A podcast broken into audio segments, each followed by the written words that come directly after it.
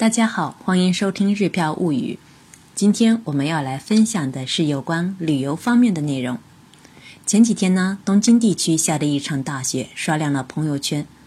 纷繁的城市换上白色妆容后，变成一尘不染的白色童话世界。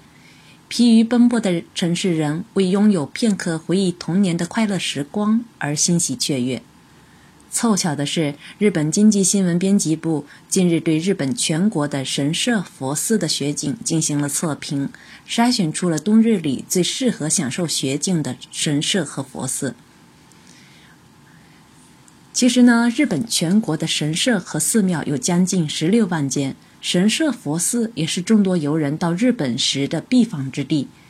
厌倦了城市繁忙生活的人们，喜欢参拜神社和佛寺，感受与日常生活截然不同的宁静。而在白雪皑皑、游人稀少的冬日里，在万籁俱寂的世界里，更能专注倾听自己内心的声音。依据测评的结果，今天介绍八处特别值得体验的神社、佛寺雪景，供大家作为出行的参考。第一位呢是出羽三山神社。山形县鹤岗市的月山、与黑山、汤殿山称为出羽三山，三座山分别代表着过去、现在和未来。据说按顺序巡礼三座山，可以体验从死到生的轮回。二零一六年，这三山信仰作为重生之旅登录为日本遗产。与黑山顶建有三神合祭殿，随神门到山顶间是两千四百四十六级阶梯形成的参道，将近两公里的参道两旁都是树龄三百年以上的老杉树。白雪皑皑的季节里，随神门附近的千年爷爷杉树和六百多年前重建的五重塔，更是增添了无数神秘色彩。第二位呢是永平寺。永平寺位于福井县，是道元创建的长寺，在室町时代就被天皇授予曹洞宗第一道场的称号，也是日本国内著名的禅修场所。据说当年乔布斯曾经想在这里出家。现在有将近两百名僧侣呢，被分配在寺内二十多个部门进行严格的修行。永平寺具有与凡尘俗世不同的高冷气质。被雪包围之后的寺内万籁俱寂，更增添了庄严肃穆的氛围。冬日里在永平寺内住上一晚，体验与平日不一般的禅寺生活。第三位呢是高野山金刚峰寺，弘法大师空海在平安时代开创了真言宗，大本山就在和歌山县境内的高野山。山上有一百多座寺院，仿佛是一座宗教都市。高野山金刚峰寺有二十万座裹满青苔的供养塔，参道两旁杉木林立，被雪装饰之后，仿佛能把人带回到远古时代。境内分布昭和时代著名庭园大师重森桑莲的作品，超过五千平的枯山水庭园庞龙庭是日本国内最大的石庭园。第四位呢是世生寺，奈良宇陀市的世生寺和高野山金刚峰寺同属于一个宗派，不过金刚峰寺曾经禁止女性参拜，而世生寺允许女性进入参拜，因此被称为“女人高野”。建于一千两百多年前，高十六米的木质五重塔是日本国内最小的室外佛塔，也是国宝。虽说世生寺下雪的日子不多，但是下过雪之后的世生寺犹如日本的原风景一般，而点缀在山谷中的佛堂更增添了无数寂寥感。第五位呢是日光东照宫，立木县的日光东照宫祭祀着德川家康，作为日光社寺之一，登录为世界遗遗产。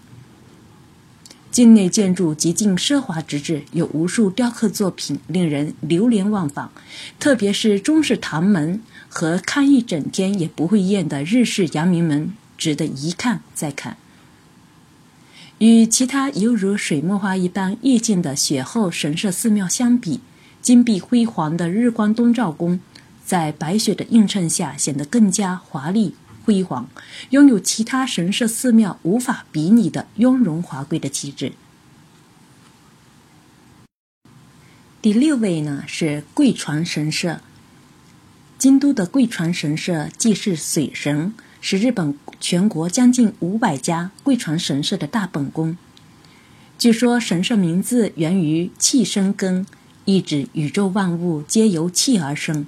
自古以来，到这里祈愿参拜的信众络绎不绝。石阶两旁林立的朱红色春日灯笼，是贵船神社的代表景点。白雪覆盖上石阶和朱红色灯笼，灯笼里透出的橙色灯光将白雪映衬得更加如梦如幻，犹如进入奇幻的世界。第七位呢是护影神社，护影神社是长野县历史悠久的神社，由包括奥社在内的五个神社组成。长野县是日本有名的积雪地带，白雪覆盖的护影神社有将人。拒于千里之外的气势。尽管如此呢，护影神社还是吸引人们前往参拜。特别是走在前往奥社的参道上时，四百年杉树在两旁静静守护，仿佛一下子回到了远古神话时代。